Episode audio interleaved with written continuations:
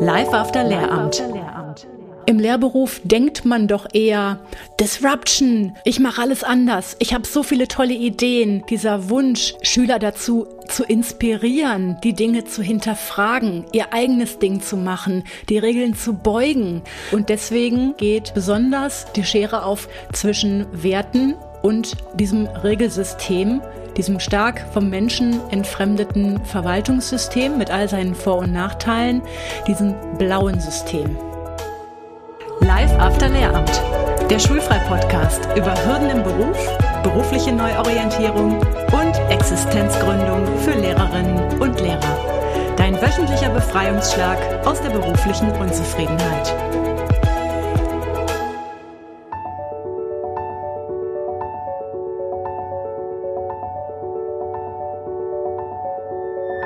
Hallo ihr Lieben. Wann hast du das letzte Mal in einer Gesamtkollegiumskonferenz gesessen und gedacht, oh mein Gott, ich gehöre hier einfach nicht hin? Ich bin mir sicher, du hattest dieses Erlebnis schon, denn Surprise, du hörst diesen Podcast. Ich nehme an, du fühlst dich auch manchmal in Schule fehl am Platz und vielleicht sind diese Gedanken schon so weit gereift, dass du aktiv bereits nach beruflichen Alternativen suchst. Wir zoomen jetzt noch mal rein in diese Gesamtkollegiumskonferenz, denn das ist ja ein sehr markantes Aushängeschild darüber, wie Führung, wie Zusammenarbeit und wie Entscheidungsfindung an deiner Schule gelebt wird. Und jetzt stell dir bitte mal vor, da soll eine komplexe Entscheidung getroffen werden, wie das ja so oft der Fall ist. Und du bist stiller Beobachter, stille Beobachterin deiner Kolleginnen und Kollegen. Und es kristallisieren sich verschiedene Verhaltensmuster heraus, an denen sich auch die Werte der Personen ablesen lassen. Da sind die dominanten Alpha-Tierchen. Die spielen sich auf, die spielen ihre Macht aus, gerade wenn sie auch auf Führungspositionen sitzen und die wollen oft mit dem Kopf durch die Wand. Dann gibt es die Prinzipienreiter, die wahnsinnig konformistisch immer auf Erlasse, auf Regeln, auf Vorgaben pochen. Da geht es ganz viel drum, ja, sich nicht anfechtbar zu machen, Regeln einzuhalten und du denkst, lass doch mal die Kirche im Dorf. Es geht doch hier nicht um einen Staatsakt. Das sind Kinder, das sind Jugendliche, über die wir hier entscheiden. Es geht nicht um anonyme Nummern. Da muss man doch anders mit umgehen, als immer nur auf Regeln und Prinzipien zu pochen. Dann gibt es diejenigen, die besonders gerne wissenschaftliche Studien zitieren oder die Hattie-Studie oder die PISA-Studie und die das heranziehen, um eine bestimmte Entscheidung zu untermauern, die dann besonders viel Effizienz und Optimierung verspricht. Da geht es darum, Leistungsprinzip, das Letzte rauszukitzeln anhand von Vernunft, Ratio, wissenschaftlicher Untermauerung. Und dann gibt es diejenigen, die sind vielleicht so ein bisschen wie moderne Hippies. Da geht es um Kooperation, Gemeinschaftsgefühl, den Einzelnen sehen, einen gemeinsamen Konsens erwirken, keinen übergehen, Hierarchien aufbrechen und so weiter und so fort. Vielleicht entstehen vor deinem inneren Auge direkt schon diese bestimmten Typen, die ich gerade geschildert habe. Und vielleicht empfindest du für den einen Typen jetzt schon mehr Sympathie als für den anderen. Und heute möchte ich dir ein Modell an die Hand geben, um bestimmte Führungs- und Wertekulturen zu verstehen und dich darin zu verorten. Warum ist das so wertvoll, wenn man das einmal durchdrungen hat und auch sich selber in Bezug darauf einschätzen kann, weil dir das eine Erklärung an die Hand gibt, warum du dich möglicherweise in Schule so fehl am Platz fühlst. Und es gibt dir auch gleichzeitig einen Schlüssel dazu, in welcher Art von Unternehmenskultur du dich denn möglicherweise zugehöriger fühlen würdest. Gerade für unsere Kundinnen und Kunden, die auf der Suche sind nach potenziellen zukünftigen Arbeitgebern, ist es natürlich super wichtig, sich genau an anzugucken, wohin orientiere ich mich da? Fühle ich mich da hinterher wieder fehl am Platz? Dafür gebe ich ja nicht eine Verbeamtung auf, um vom Regen in die Traufe zu kommen. Ich will ja was Besseres. Ich will ja was, das zu mir und meinen Werten passt. Und hierzu kann dir dieses Modell ein wertvoller Schlüssel sein. Natürlich eine Komponente dieser komplexen Entscheidungsfindung, aber wie ich finde, ein totaler Augenöffner. Bleib also dran, es werden dir sicherlich einige Glühlampen im Rahmen dieser Folge aufgehen. Ich spreche von dem sogenannten Graves Modell, dem Spiral Dynamics Modell, wie es auch heißt. Claire W. Graves, das war ein amerikanischer Psychologe und das sogenannte Graves-Modell hat seine Wurzeln in den 50er Jahren. Da hat Graves sich mit der Frage befasst, warum bleiben manche Menschen in ihrer Werteentwicklung immer an einem Punkt stehen, andere entwickeln sich weiter über den Verlauf ihres Lebens und daraus wurde dieses Modell abgeleitet. Später wurde das aufgenommen von zwei anderen Personen und das Spiral Dynamics Modell daraus gemacht und das spielt im Rahmen der Organisationspsychologie eine Rolle. Also wenn man Managerliteratur liest oder eben sich mit Organisationsentwicklung befasst, vielleicht ja auch mit Schulentwicklung, dann ist das ein Tool, mit dem man bestimmte Wertekulturen durchdringen kann. Jetzt denkst du vielleicht, oh Gott, das klingt jetzt aber nach ziemlich trockener Theorie. Bleib bei mir. Es ist super spannend und der totale Eye-Opener. Graves war ein Kollege und Zeitgenosse von Adam Maslow. Und Maslow sagt dir garantiert was, nämlich die Maslow'sche Bedürfnispyramide, die man ja auch ganz oft im Unterricht thematisiert. Du weißt, unten sind so die basalen Bedürfnisse Bedürfnisse für das menschliche Überleben und nach oben geht es dann hin zu Wohlfühl- oder Luxusbedürfnissen in Anführungszeichen. Und diese Modelle haben gewisse Berührungspunkte, denn auch das Graves-Modell baut sich auf von einer primitiven Ebene hin zu einer komplexen spirituellen Ebene. Also es geht so ein bisschen in eine andere Richtung, aber es gibt da durchaus Berührungspunkte.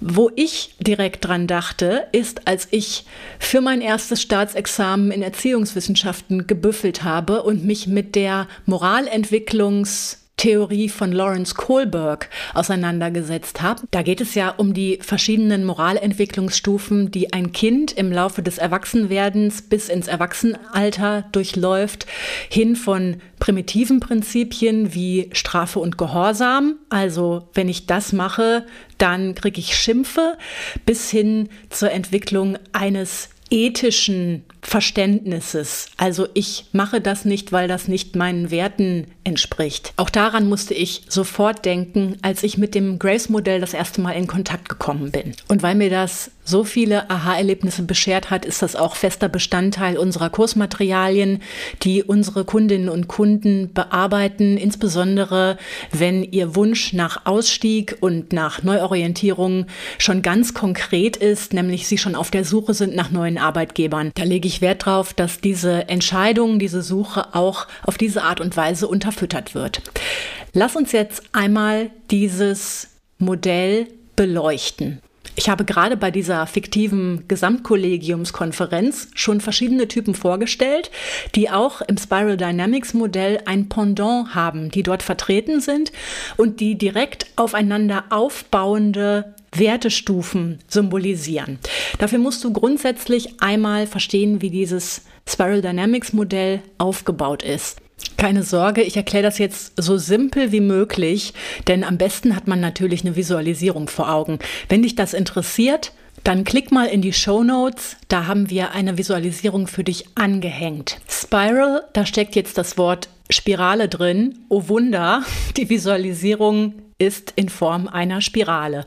Und zwar eine, die vertikal steht, also von unten nach oben sich aufspiralisiert.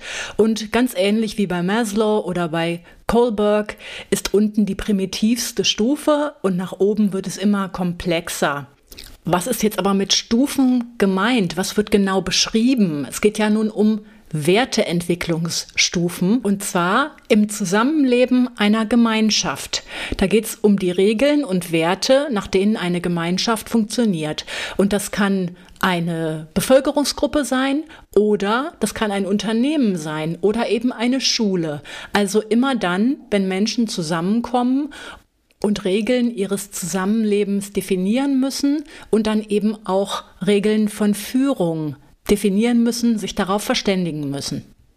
Und da haben wir dann die ganze Bandbreite abgedeckt vom Prinzip der Keule Neandertaler Prinzip bis hin zu holistischen, spirituellen Vorstellungen des Zusammenlebens. Vielleicht denkst du da an ein buddhistisches Kloster mit asketischen, spirituell erleuchteten Personen, aber eigentlich geht es bis hin zu utopischen Vorstellungen des Zusammenlebens, so wie wir sie auf der Erde gar nicht leben, sondern eher in Filmen finden, nämlich zum Beispiel, ganz berühmtes Beispiel, was immer herangezogen wird, wenn man über Spiral Dynamics spricht, über diese humanoide Spezies im Film Avatar weißt du, diese blauen, sage ich jetzt mal, die ja zusammenleben in einem total holistischen Verständnis im Einklang mit der Natur. Und ich glaube, wir sind uns einig, dass es diese Idee von Zusammenleben im Lehrerzimmer definitiv nicht gibt. Schon eher mal das Prinzip der Keule. Jetzt hat dieses Spiral Dynamics Modell insgesamt neun Stufen und es hat jetzt keinen großen Mehrwert, wenn ich dir alle Stufen referiere, weil das sicherlich gerade im Rahmen so eines Podcasts, wo man das Bild ja auch nicht vor Augen hat, eher zur Verwirrung beiträgt. Ich glaube, das Prinzip hast du verstanden. Es geht von total primitiv bis hin zu holistisch, spirituell. Und ich möchte mit dir reinzoomen auf die Stufen, die ich im Lehrerzimmer repräsentiert finde. Und das ist insbesondere die Stufe 4 die blaue Stufe mit Ausschlägen nach unten hin zum primitiveren und mit Ausschlägen nach oben. Und so viel sei jetzt schon vorweggenommen, wenn du bemerkst, ich bin hier am falschen Ort im Lehrerzimmer, dann resultiert das auch wahrscheinlich daraus, dass du auf einer anderen Werteentwicklungsstufe stehst als Schule, als Organisation. Denn Schule ist durch und durch blau. Andere Werteentwicklungsstufe heißt hier nicht eine bessere, moralisch überlegen oder so, aber es geht einfach um den Match, der nicht gegeben ist. Wir wandern jetzt einmal diese Spirale hoch, denn wenn ich jetzt über die vierte Stufe, über die blaue Stufe spreche, macht das überhaupt keinen Sinn, wenn das nicht im Kontext steht. Wir beginnen ganz unten bei der primitivsten Stufe. Stell dir vor, es geht um eine Form des Zusammenlebens, die besonders primitiv ist. Die allerprimitivste ist das des nackten Überlebens. Da geht es darum, dass das Individuum ja, sich am Leben hält. Äh, es ist ganz instinktgesteuert. Da ist man Einzelkämpfer gegen die böse Welt, den bösen Dschungel oder sonstiges. Die nächste Entwicklungsstufe wäre, dass sich Individuen zu einer Gemeinschaft zusammenschließen, um sich gegen die Naturgewalten zu verteidigen, um Zusammenleben zu organisieren. Das könnte in Form eines Clans sein, wo es ein starkes Zusammengehörigkeitsgefühl gibt und ein starkes Feindbild gegen andere Clans, wo man auf Magie und übernatürliche Kräfte vertraut, die die Geschicke lenken und so eben auch Regeln bestimmen. Bei der dritten Stufe gelangen wir jetzt da an, wo es spannend wird und wo wir durchaus auch ein paar Analogien im Lehrerzimmer sehen. Die dritte Stufe ist die rote Stufe und symbolisiert wieder einen Ausschlag hin zum Ich. Es geht also immer um ein Pendeln zwischen Individuum und Kollektiv. Individuum und Kollektiv, das diese Herrschaftsform und Zusammenlebensform bestimmt. Wir waren jetzt bei den Clans, bei einem festen Zusammengehörigkeitsgefühl. Und jetzt stell dir vor, dass sich da bestimmte Machtstrukturen ausbilden von Alleinherrscherschaft. Jemand, der sich zum Herrscher aufschwingt und der ein despotisches oder absolutistisches oder einfach sehr autoritäres Regime führt. Und jetzt lösen wir uns mal aus dieser historischen Perspektive, wie sich Gesellschaften in der Vergangenheit organisiert haben. Denn es geht gar nicht nur ums Historische. Diese Art der Herrschaft, der Führung, die gibt es im Jetzt natürlich. Zum Beispiel siehst du die bei patriarchalisch geführten Familienunternehmen, wo es einen Patriarchen gibt, der bestimmt, der autoritär Entscheidungen fällt. Und es kann natürlich sein, dass auch Schulen so geführt werden nach Senioritätsprinzip, nach jemandem, der so eine Art von unangefochtener Alleinherrscher oder Alleinherrscherin ist. Natürlich formal nicht, aber in der gelebten Schulkultur, in der Lehrerzimmerkultur kann das durchaus sein. Dritte Stufe rote Stufe, ist die des herrschenden Individuums.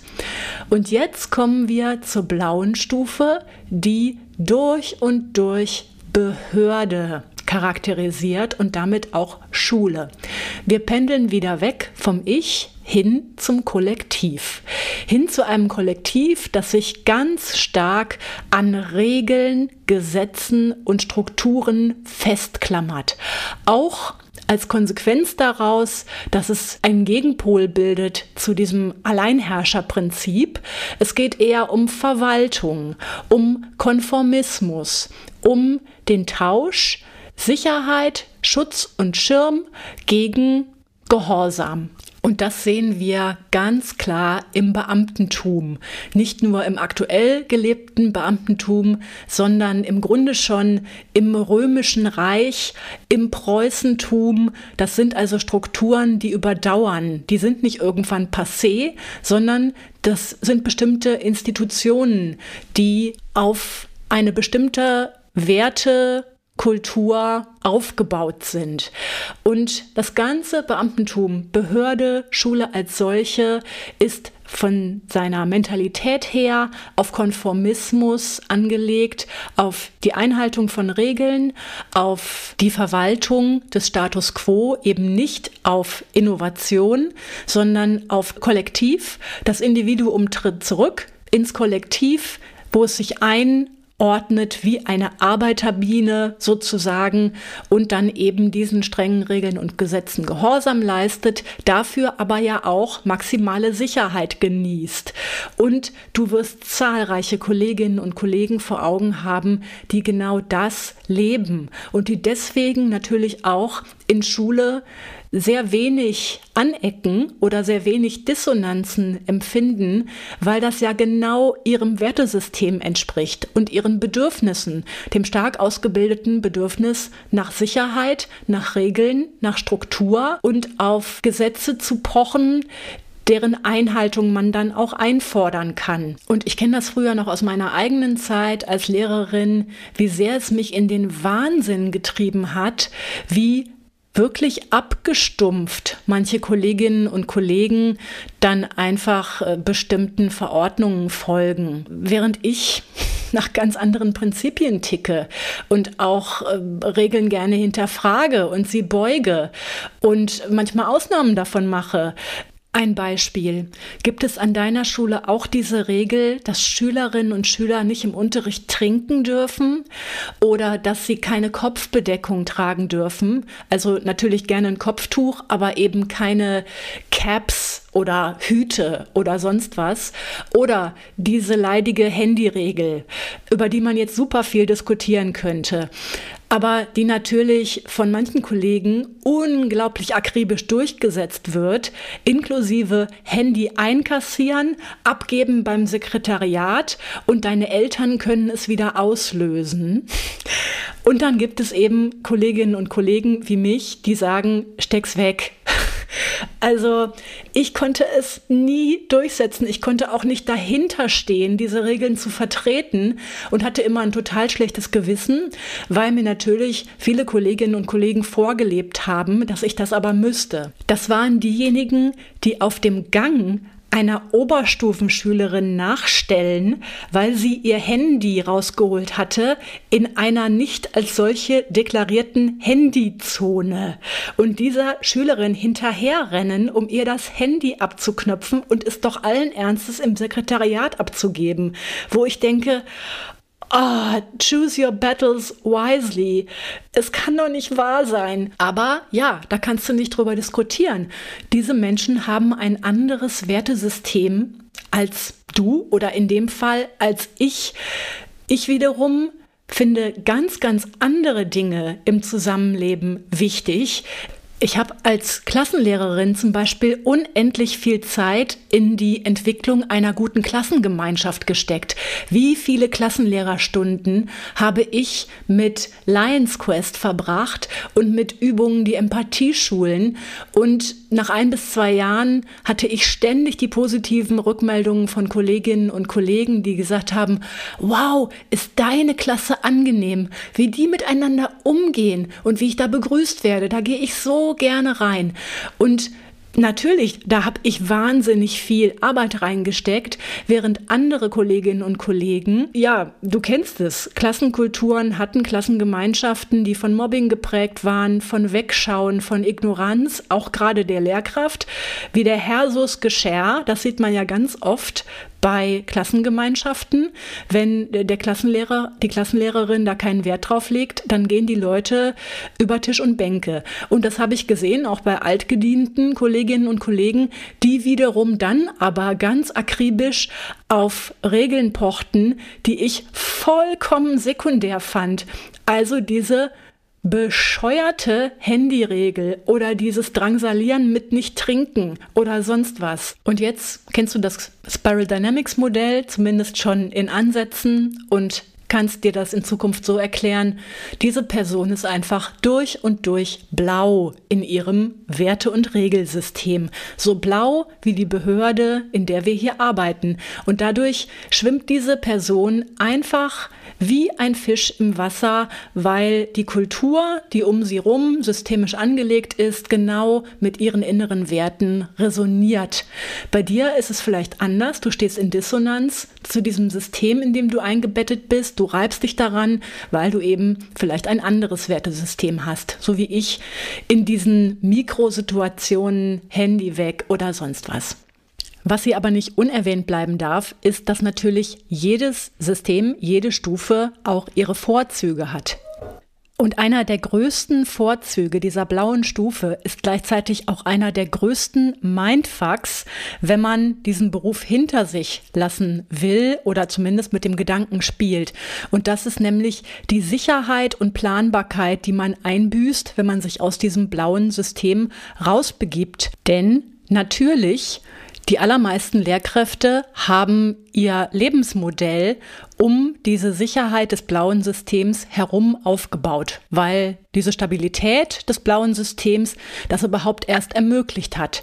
Zum Beispiel sich ein Eigenheim zu kaufen, das man dann über Jahrzehnte abbezahlt. Betroffen sind davon auch Aspekte der Familienplanung. Natürlich ist die Frage, Kind bekommen, ja oder nein, noch ein zweites bekommen, noch ein drittes bekommen, Elternzeit, wie lange Elternzeit, was macht das mit meiner Altersvorsorge, wenn ich lange Elternzeit habe. Das steht natürlich auch in unmittelbarer Interdependenz mit der Sicherheit des blauen Systems.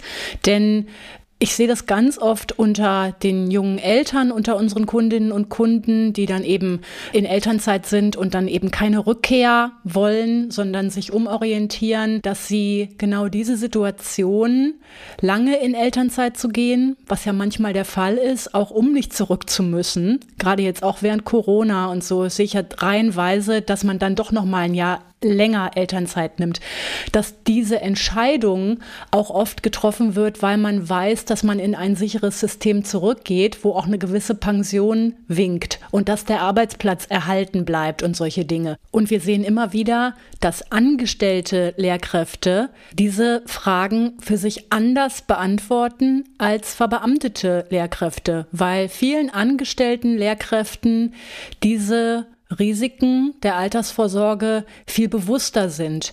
Die Frage um den Verlust des Arbeitsplatzes oder des Anschlussarbeitsplatzes, die stellen sich Beamte ja in der Regel gar nicht, weil sie es nicht müssen.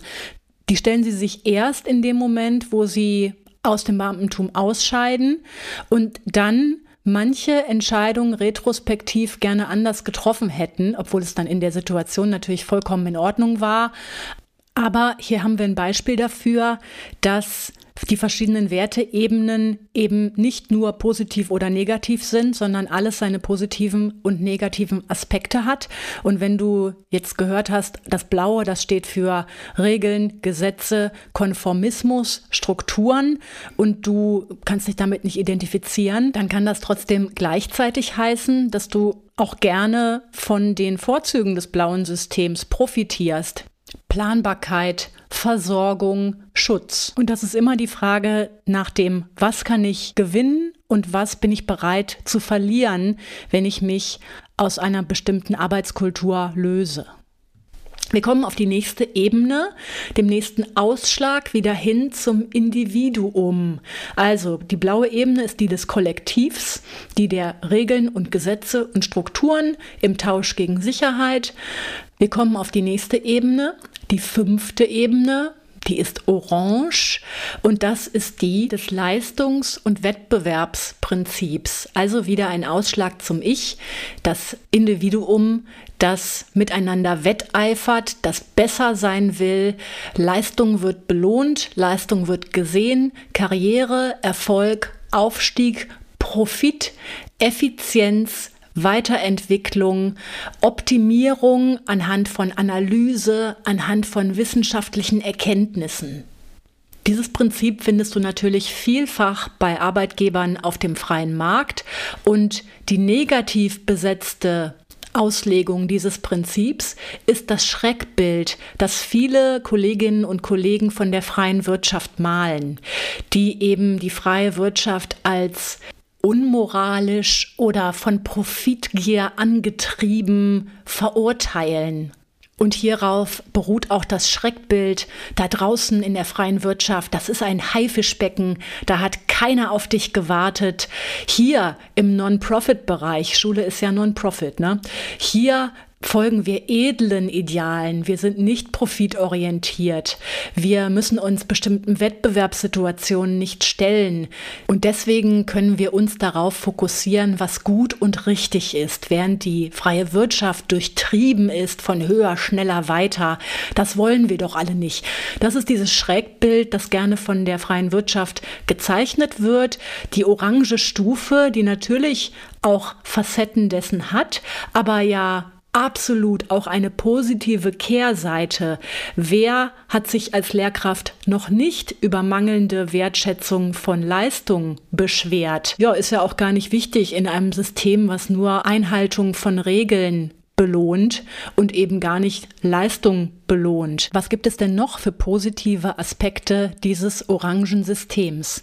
Ganz klar, der Ausschlag geht ja hin zum Individuum und weg vom Kollektiv. Das heißt, Autonomie ist hier ein ganz, ganz attraktiver Aspekt. Das ist ja etwas, wonach man sich als Lehrkraft oftmals sehnt, nach Selbstbestimmung, die man aber komplett eingebüßt hat, weil man so durch Behörden und durch obere Entscheidungsetagen fremdbestimmt ist. So weit, dass selbst der Schritt der Kündigung, indem ich wirklich einen Gewaltakt der Autonomie durchziehe, so stark reglementiert ist, dass mir das System da nochmal ordentlich einen mitgibt im Sinne von eigentlich einen wegnimmt, nämlich große Teile meiner Pension wegnimmt, um hier nochmal mich die Fuchtel spüren zu lassen, sozusagen. Autonomie ist also ein großer Gewinn auf der orangen Wertestufe. Ganz genau wie das Innovieren, das Ideen umsetzen und gestalten, nachdem sich so viele Lehrkräfte Sehnen, das pragmatische Gucken, was ist das Beste, welche Idee lässt sich hier auf kurzem Weg umsetzen an unserer Schule. Das ist ja oft durch eine riesen Behördenhürde versperrt. Und in der freien Wirtschaft sind diese Hürden gar nicht so hoch aufgebaut. Das können sie auch nicht, denn Unternehmen müssen ja wettbewerbsfähig bleiben und sie leben von der Weiterentwicklung und Innovation. Wer also gerne innoviert und in Schule ständig vor gläserne Wände rennt, der ist vielleicht eher in seinem Mindset, zumindest in diesen Aspekten, in der orangen Stufe, Werteentwicklungsstufe angesiedelt. Genauso geht es natürlich darum, Meritokratie, Leistung lohnt sich, dass man in der freien Wirtschaft auch mehr Geld verdienen kann, wenn man auf den entsprechenden Positionen ist und die entsprechende Leistung verdient, als zum Beispiel im öffentlichen Behördensystem. Da verdient man zwar durchaus gut, aber die Gehaltskurven sind natürlich durch Besoldungsgruppen vollkommen uniformiert und da gibt es keine Ausschläge nach oben oder nach unten durch Leistung, was ja auch ganz gut ist. Es hat ja durchaus auch seine Vorzüge. Ich denke, als der Ruf kürzlich in der Presse laut wurde, Lehrkräfte nach Leistung zu bezahlen, da sind sich ganz viele meiner Hörerinnen und Hörerinnen und auch ich einig, das ist nun wirklich in Frage zu stellen. Woran will man denn Leistung bei Lehrkräften bemessen? Wahrscheinlich ja nur an Testresultaten und eben nicht an den Dingen, die man selber zum Wert erhoben hat. Aber in der freien Wirtschaft lässt sich Leistung natürlich an Kennzahlen festmachen, an Umsatzkennzahlen oder an sonstigen Kennzahlen und anhand derer bemisst sich dann auch eine Gehaltsentwicklung. Und wir sehen das Insbesondere auch bei unseren Business-Kundinnen und Kunden, das heißt Lehrkräfte, die nebenberuflich gründen oder die auch gründen mit der Intention, langfristig den Lehrberuf zu verlassen, wenn das Business Fuß gefasst hat, dass sie dieses Mindset haben, ihre eigenen Ideen umsetzen, Leistung erbringen wollen und dadurch aber sich auch was aufbauen, sich dadurch vielleicht auch was aufbauen, das mehr abwirft als die Teilzeitstelle, die sie in der Schule aus reiner Selbstfürsorge gefahren haben. Aber vor allen Dingen geht es beim Thema Business und Selbstständigkeit, Selbstständigkeit um Autonomie, um selber sein eigener Chef sein und niemanden, schon gar nicht irgendeiner entfremdeten Behörde Rechenschaft schuldig sein.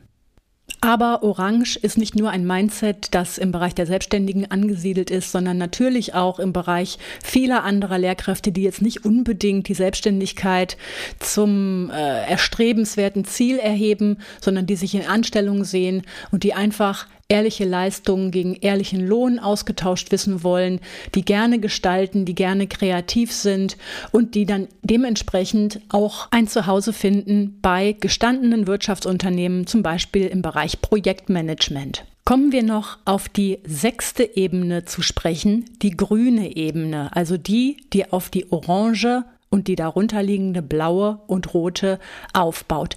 Es gibt insgesamt neun Stufen, aber die Stufen sieben, acht, neun, die sind größtenteils Utopien beziehungsweise in Unternehmen noch nicht gelebt oder reine Zukunftsmusik. Darum die grüne Stufe, die ist durchaus Realität und auf die wollen wir noch eingehen. Wir hatten bei der orangen Stufe den Ausschlag zum Individuum, Stichwort Leistung, Stichwort Autonomie. Und jetzt haben wir wieder den Ausschlag Richtung Kollektiv.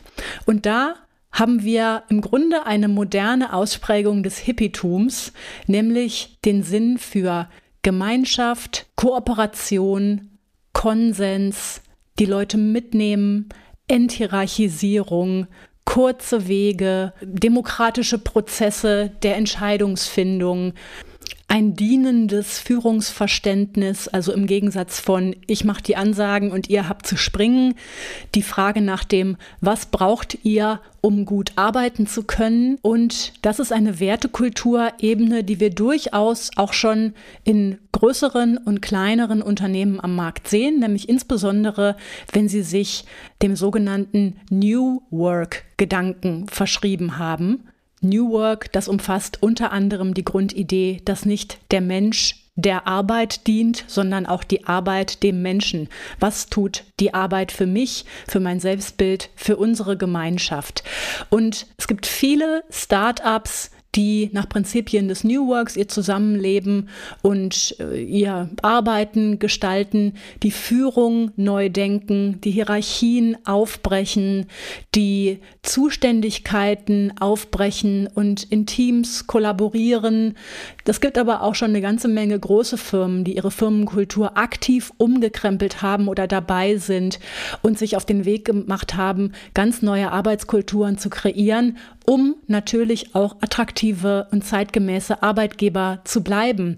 Denn in vielerlei Hinsicht sind Traditionsunternehmen, in denen nur top-down entschieden wird oder eben das rigide Behördensystem natürlich Geschmackssache und nicht mehr unbedingt einem Zeitgeist entsprechend einer nachwachsenden Generation Z zum Beispiel, die aber ja händeringend erworben werden muss von Arbeitgebern. Das heißt, Arbeitgeber stehen vor der Umkehr, dass sie sich bei Arbeitnehmern schmackhaft machen müssen. In den 80er, 90er Jahren galt ja immer noch das Prinzip, sei froh, dass du bei uns arbeiten darfst. Und dieses lehensherrschaftliche Verständnis, das ist heute nicht mehr up to date. Damit gewinnt man keine Arbeitskräfte mehr. Alle sprechen vom Fachkräftemangel. Der Fachkräftemangel ist natürlich hausgemacht, weil man die Leute immer behandelt hat wie Bittsteller und heute verstehen Unternehmen durchaus, dass sie was dafür tun müssen, damit Personen, Arbeitnehmer sich überhaupt bei ihnen bewerben. Das ist dieser War for Talents, von dem du vielleicht schon mal gehört hast. Also das verzweifelte Ringen darum, Fachkräfte zu gewinnen. Und eines dieser Mittel ist, seine Organisation wirklich aufzubürsten, up-to-date zu bringen, was die Arbeitskultur angeht, so dass Menschen sinnstiftendes Arbeiten erleben können und eben nicht immer nur von Chefe gesagt kriegen, kusch, kusch, kusch. Und diese Idee von Arbeit als Verlängerung meiner Werte, Arbeit als ein Ort, wo ich Gemeinschaft erlebe, wo wir Konsensentscheidungen treffen, wo wir kooperieren, wo wir gleichberechtigt sind, wo Harmonie herrscht und wo Prinzipien wie Menschlichkeit auch das Unternehmenshandeln dirigieren. Das ist etwas, was dem Mindset der grünen Stufe und unter anderem eben auch diesem Schlagwort New Work zuzuordnen ist. Und man könnte das jetzt als modernes Hippietum deuten, ist es sicherlich auch irgendwie. Und ich sehe das durchaus auch gelebt im Mindset vieler Lehrkräfte, die diese Werte haben, aber genau diese Reibungsenergie dann haben, weil sie eigentlich in einem System arbeiten, das auf der blauen Stufe systemisch denkt, agiert, konstruiert ist und sie aber von ihrem Wertesystem her eigentlich sich eher aus der orangen und auch aus der grünen Stufe bedienen. An dieser Stelle lasst dir gesagt sein, ja, es gibt Arbeitgeber, die diese grüne Kultur leben. Und es gibt deutlich mehr, als du vielleicht denkst. Und es gibt sie vor allen Dingen auch im Behördenkontext. Das ist jetzt vielleicht das Überraschendste an allem. Denn Schule ist natürlich durch und durch Verwaltung preußisch geprägt, aber es gibt auch andere Behörden, die sich schon auf den Weg gemacht haben, viel agiler zu werden, zu enthierarchisieren. Schule ist hier wirklich ein Dinosaurier unter den Behörden und andere Behörden haben durchaus orange und grüne Aspekte in ihr Denken und Handeln und auch in ihr Personalwesen schon integriert. Von daher, vielleicht findest du eine Möglichkeit im öffentlichen Dienst, dein berufliches Zuhause doch noch beizubehalten. Aber Schule ist hier wirklich, ich habe es gerade gesagt, der Dinosaurier unter den Behörden. Und was ich besonders spannend finde, wenn wir jetzt auf andere Behörden schauen, wie ich sage jetzt einfach mal das Finanzamt, ja, beim Finanzamt, da ist jedem klar, es geht um Details, es geht um natürlich Regeleinhaltung und Regeln einfordern. Und ich unterstelle hier einfach mal, dass den dort Beschäftigten diese Dinge auch grundsätzlich wichtig sind. Man wird sicherlich nicht Finanzbeamter, wenn man ein Anarchopunk ist, sage ich jetzt einfach mal, sondern wenn man eine gewisse Anpassung in seinem Leben als Wert erhoben hat oder eben Regelkonformität. Und im Lehrberuf finde ich einen ganz, ganz spannenden Widerspruch angelegt, denn natürlich ist das System Schule in sich durch und durch blau und auf Verwaltung und Regelkonformität angelegt.